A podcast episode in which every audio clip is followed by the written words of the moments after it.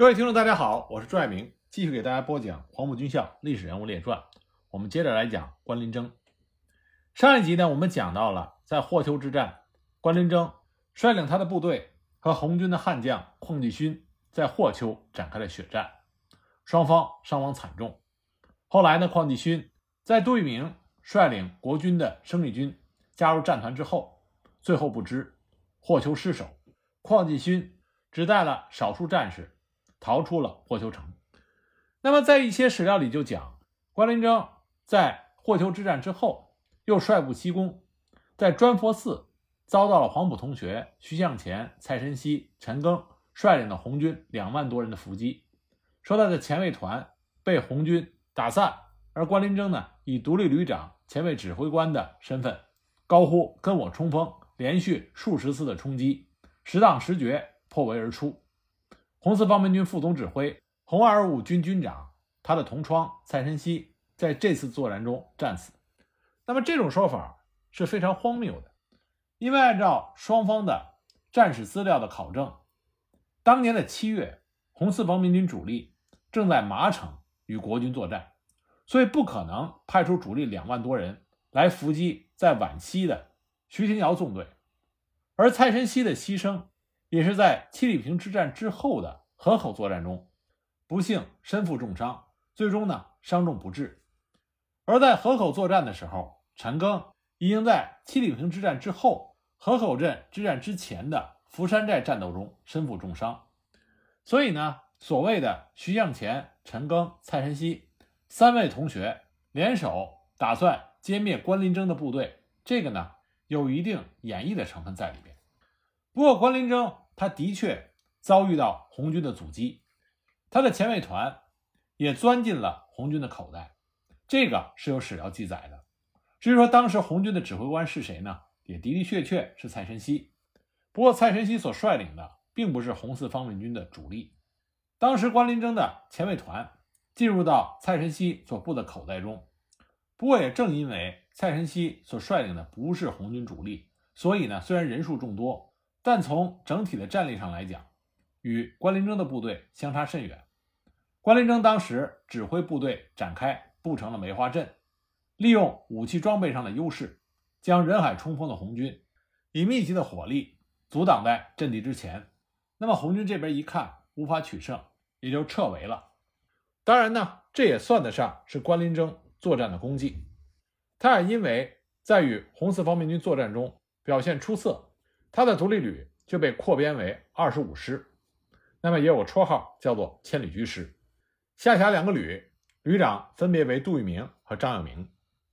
按理说，关林征和杜聿明的关系应该是非常不错。为什么这么讲呢？因为两个人都是陕西的老乡，又是黄埔一期的同学，都对军事有着深入的研究，又都是蒋介石的爱将，两个人又有长期共事的经历。从任何一个客观的角度来说，两个人的关系应该相当的不错。可是呢，由于说不清道不明的原因，关林征和杜聿明两个人就是不对付，也可能这就是性格使然。在关林征担任二十五师师长的时候，杜聿明在他手下当旅长。后来，杜聿明因为作战有功，升任为二十五师的副师长。杜聿明的性格实际上是比较内向的。他在国民党内部是出了名的老好人，数十年没有和几个人红过脸，作战勇敢，有战略头脑，也不贪污腐败。但是关林征性格外向，比较直爽，但他的性格有一个特点，就是他认为他对的，别人的意见他听不进去，尤其在涉及到军事方面，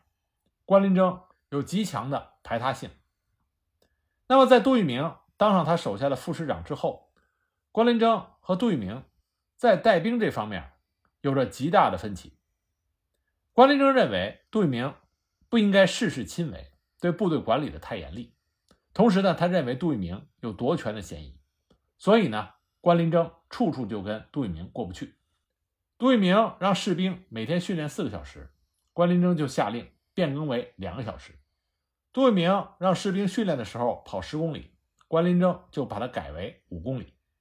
而且关林征还私下召集了旅团长打招呼，说二十五师大小事情都由他说了算，渐渐的就把杜聿明边缘化。杜聿明当时气不过，就找老军长徐廷瑶诉苦。从性格上，徐廷瑶和杜聿明比较谈得来，和关林征并不对付，所以呢，徐廷瑶就推荐杜聿明去新组建的战车团当团长。那杜聿明呢，为了避开关林征，也欣然前往，即使呢他的职务从少校副师长降到了上校团长，杜聿明也并不在意。关林征和杜聿明这两位同乡关系不佳，这也很难说谁对谁错。因为人的性格，他有优点就有缺点，性格不合，这也是常有的事情。只不过发生在关林征和杜聿明这两位国军的优秀军事将领身上，不免让人觉得有些遗憾。我们前面讲到关林征和杜聿明在练兵上的不同意见，这不代表着关林征不会练兵，恰恰相反，关林征练兵之强，这在国军将领中是有口皆碑的。关林征练兵的目标就是要兵强马壮、重纪律、严赏罚。他经常说：“军人是英雄的事业，不计名利，也就是说不能爱钱，爱钱必怕死。连钱都爱的人是不可能献出自己的生命为国家牺牲的。”所以，关林征带兵首重军纪，他训练部队养成了官兵要绝对服从的习性，要兵强。而且经常要不间断地进行体能训练，每天必练双杠、木马、劈刺、打拳。他非常重视投掷手榴弹射击训练，他非常注重提拔各级部队的精英和把精英组织起来。他要求他手下的每个团都必须要有自己的射击队和军事队，每个师一定要办干训班。另外一个特别值得一提的是。关林征他非常重视杂役兵的战斗技能训练，比如说军医、军需官、书记官等，另外还包括像伙夫、马夫、勤务兵、传令兵等，这些人都要接受训练科目，射击、投掷手榴弹、劈刺等。他这么做的结果就是在战斗的时候，当有敌人冲到他指挥的团部和师部附近的时候，所有的官兵都可以变成不怕死的战斗兵。不会轻易的动摇，不会混乱，不会拒敌而跑。他的这种训练在当时其他的部队是没有的，可以算得上是一个创举。一九三二年，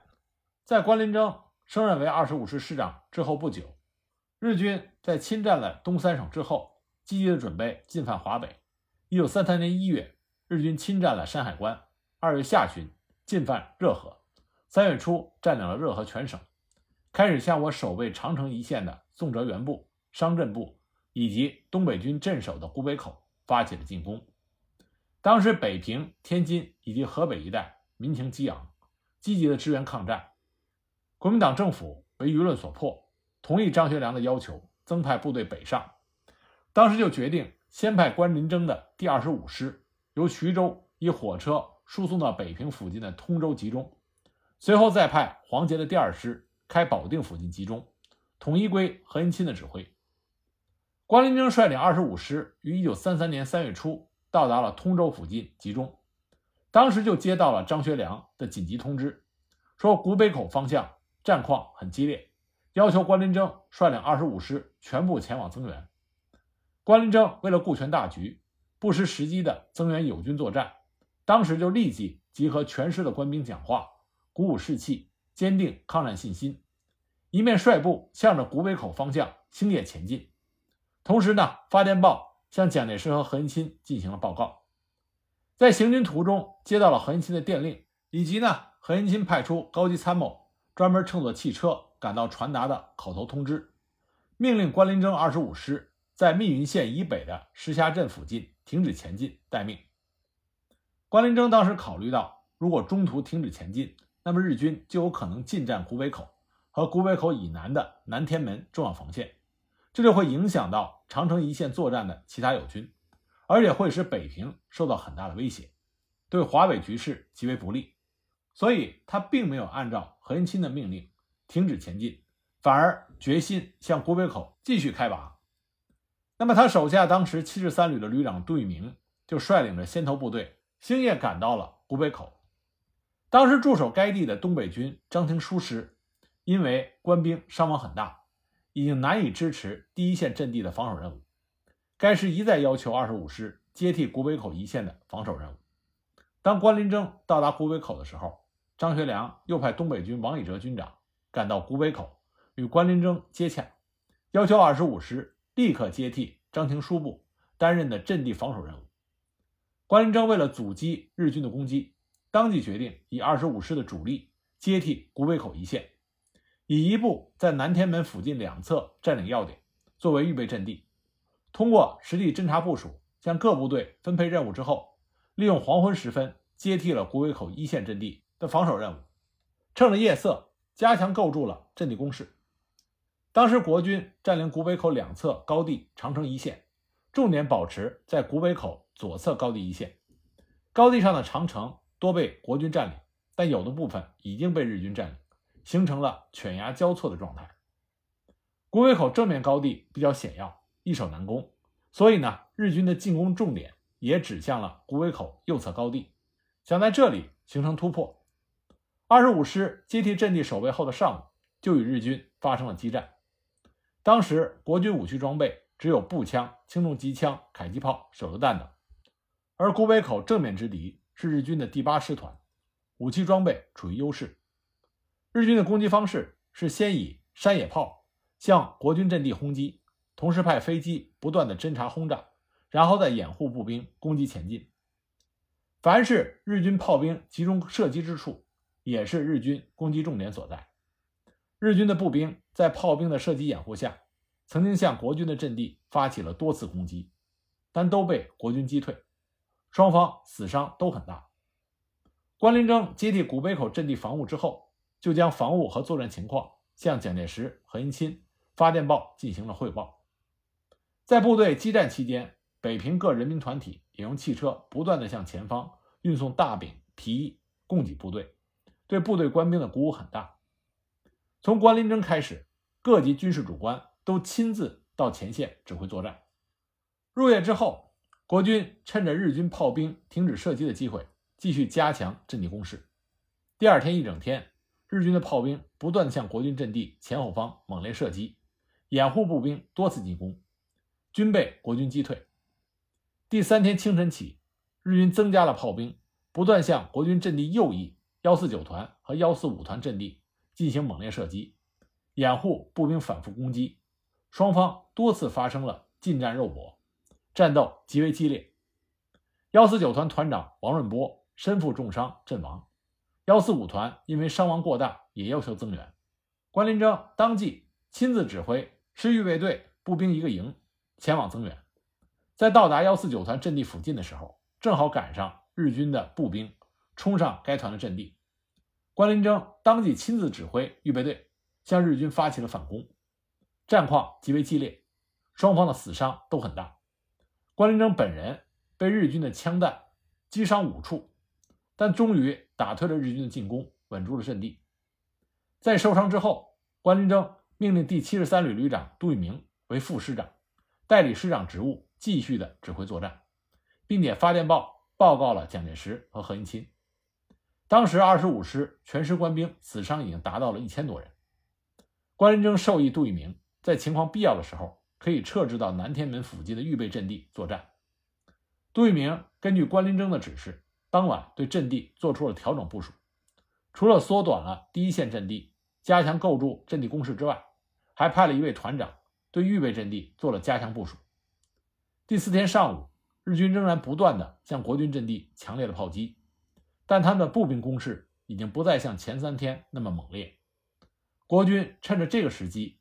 于当天的下午逐步的撤出第一线阵地，向南天门一线的预备阵地转移。在转进过程中，日军除了用炮兵进行射击和飞机侦察之外，他的步兵始终没有前进。这也是因为前两天。消耗比较大的原因。第二十五师在古北口一线与日军第八师团激战了三昼夜之后，于第四天撤到了南天门一线。第五天拂晓，第二师黄杰部的先头部队赶到了南天门二十五师师部附近，与杜聿明取得了联系，同时接到命令，由第二师接替南天门一线防守任务，第二十五师开到后方修整补充。关林征受到了北平各人民团体和报纸舆论的热情的慰问和赞扬，国民党中央也向他颁发了青天白日勋章。二十五师经过短时间的整理补充之后，又开到前方与第二师并肩作战。这时候关林征伤势尚未痊愈，但也随部队一同到前线进行指挥，直到月底，这才奉令撤至密云县以北附近地区，占领阵地，准备再战。但是日军占领了南天门到石峡镇一带之后，并没有前进。一九三三年五月底，关林征率领二十五师又奉令开到北平北郊附近集中休整。记得关林征在离开密云县驻地的时候，看到当地民众害怕日军进犯的惊慌状态，当时就感慨流泪说：“政府不顾人民的安危，下令撤退军队，这实在是对不起老百姓。”后来他才知道，这是因为与日军签订了塘沽协定。按照协定，中国军队要退出滦东一带。关麟征当时率领部队在北平驻扎的时候，因为他在古北口英勇抗日，所以北平的一些大中学校的学生都慕名而来，请他演讲，介绍抗日杀敌的事迹。关麟征看到平津一带群众的抗日情绪非常的高昂，一些大中学生纷纷的请缨杀敌，而且当时正属暑假。所以呢，他就在北平郊区二十五师的兵营，开办了五千人的大中学生军事训练班，派参谋做军事知识讲座，派营连长对学生进行军事操练，这为后来即将到来的全面抗日战争做了准备。一九三五年六月，北平军事委员会分会何应钦与日本华北驻屯军司令官梅津签订了所谓的和梅协定。和梅协定规定。国民党中央部队和宪兵要撤出北平及河北省。关林征得到消息之后，亲自去见了何应钦，他恳切地陈述：如果不战而撤出北平及河北省，将会丧失民心，影响中央的威信。他极力的建议加强战备，与日军作战，同时又向蒋介石发出了电报，要求率部驻守。在他提出以上建议的同时，他也命令第二十五师各部队立即在北平城郊外围积极地构筑阵地工事，准备与日军作战。很可惜，他的以上建议并没有得到批准。相反，他接到命令，第二十五师在长辛店附近集中，乘火车开往河南洛阳训练；而黄杰的第二师也奉令开往江苏徐州市附近进行训练。二十五师在长辛店附近集中，准备南开的时候。北平一些学校中与关林征友好的教师，专门到长辛店送行。关林征当时就痛苦地表示，这次不得已奉命南开，没有尽到抗击日本侵略者的责任，深感有负北平各界同胞的期望，并且表示要相信政府和全国军民的忍耐是有限度的，终将大家团结起来，共同抗日。一九三五年六月间。关林征在率领第二十五师开赴洛阳的途中，在郑州接到蒋介石由四川发来的电报，要关林征立刻去四川一见。当时正是蒋介石在四川峨眉山指挥国民党部队对北上的红军作战期间。关林征在见到蒋介石之后，回到洛阳，曾经私下对他的部署说：“委员长还是坚持攘外必先安内的政策，意思是要先消灭共产党，然后抗日。”我看他对国内军阀有办法，对共产党是没有办法，因为共产党有民众基础，有国际关系，是消灭不了的。二十五师由北平开到洛阳不久，蒋介石又派康泽到洛阳来看望关林征，并对二十五师部队讲了话，对二十五师在古北口的抗日也进行了表扬。一九三六年初，红军经过长征，来到了陕北，出于对前途的考虑。发起了东征，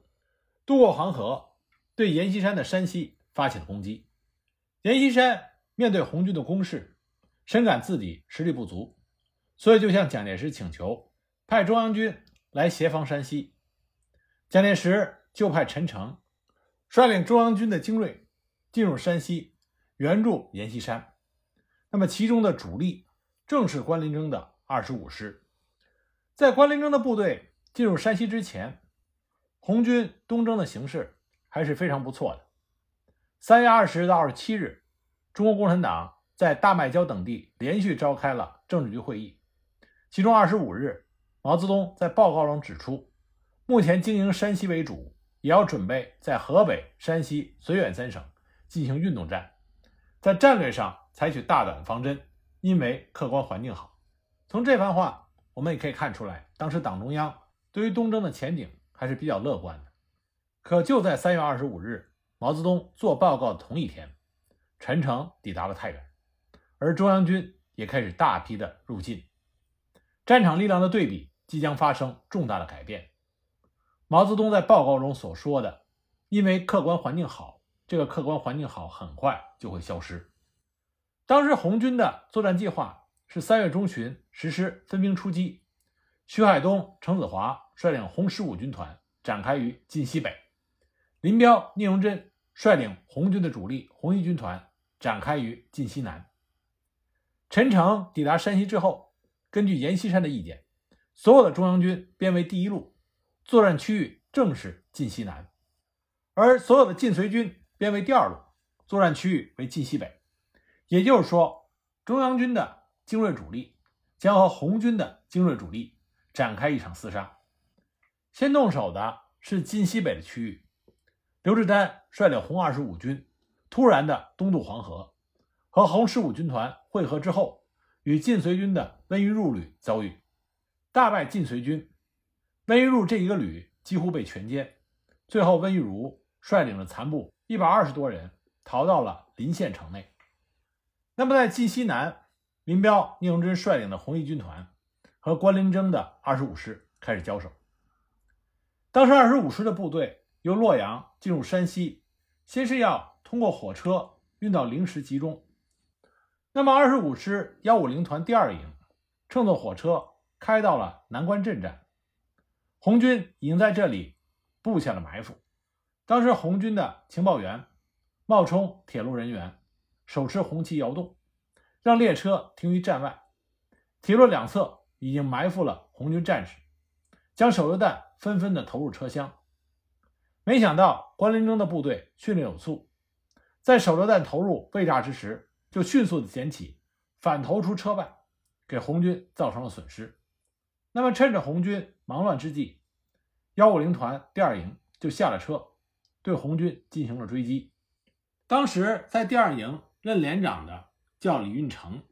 因为追击作战负伤，所以呢，第二营在击退了红军的攻击之后，去临时集中。但是因为前面的铁路已经遭到了破坏，所以呢，李运成作为伤员和后续列车里的负责全团的马夫、伙夫。还有押运的一排国军士兵，就撤回了霍县。那么林彪抓住机会，就把霍县团团包围，而防守霍县县城的，就只有第六连步兵的这一个排，以及全团的杂役兵。这时候就显示出关林征练兵的时候注重训练杂役兵的好处了。受伤的李运成坐着椅子，有两个人抬着，负责巡城指挥。哪里紧急，他就被抬到哪里指挥。红军猛攻了半个月，伤亡颇重，但是始终没有能够攻下霍县县城。当然，这里边主要是两个原因，一个呢是因为红军缺少攻城的有效器械，另外一个呢是林彪、聂荣臻当时打算是利用围住霍县，引诱关麟征率领第二十五师进入到伏击圈，围城打援。那么关林征率领二十五师从灵石来援。因为他和红军交手多次，所以他一看红军围攻一个仅有一个排战斗部队守卫的霍县，却老是攻而不克，他觉得其中必然有诈，所以关林征就将计就计，他每天派出小部队跟踪接触，每天只走不到十里路，大军走走停停，就是不向霍县城发起全面进攻。相持半个月之后，林彪一看计划落空，所以呢就开始分兵。去攻打其他的地点，可就在这十几天的反复观察中，关林征已经摸清楚了红军当时的实际战斗力。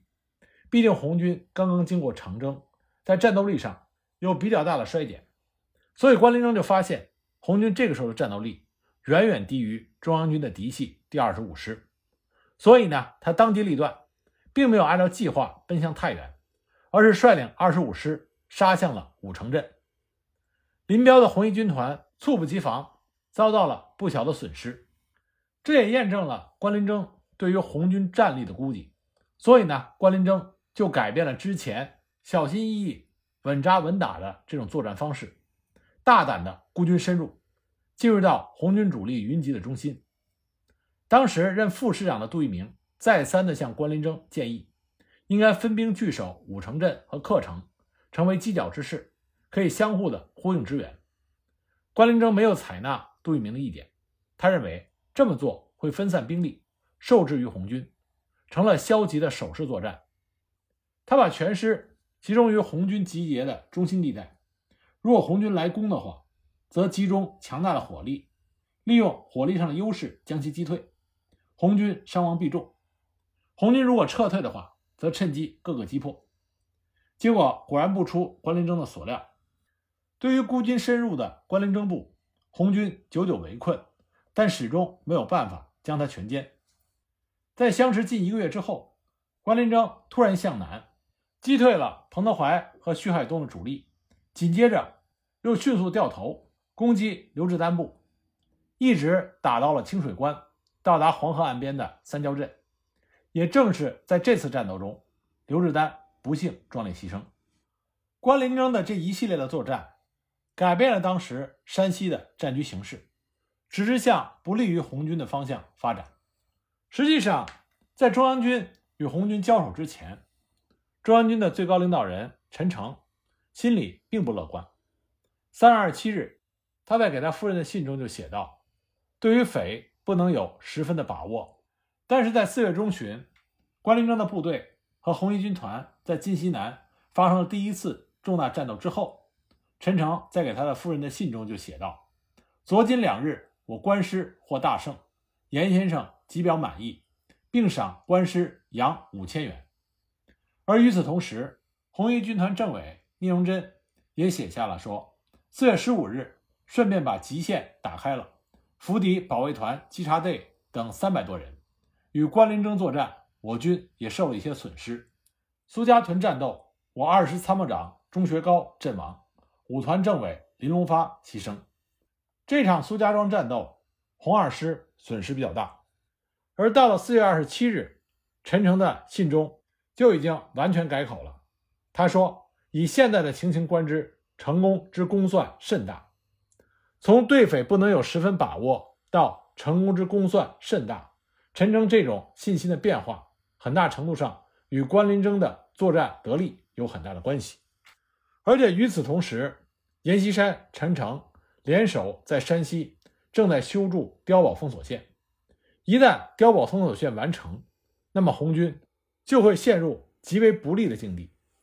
中央军这个时候已经制定了作战计划，决定。在四月二十九日发动进攻，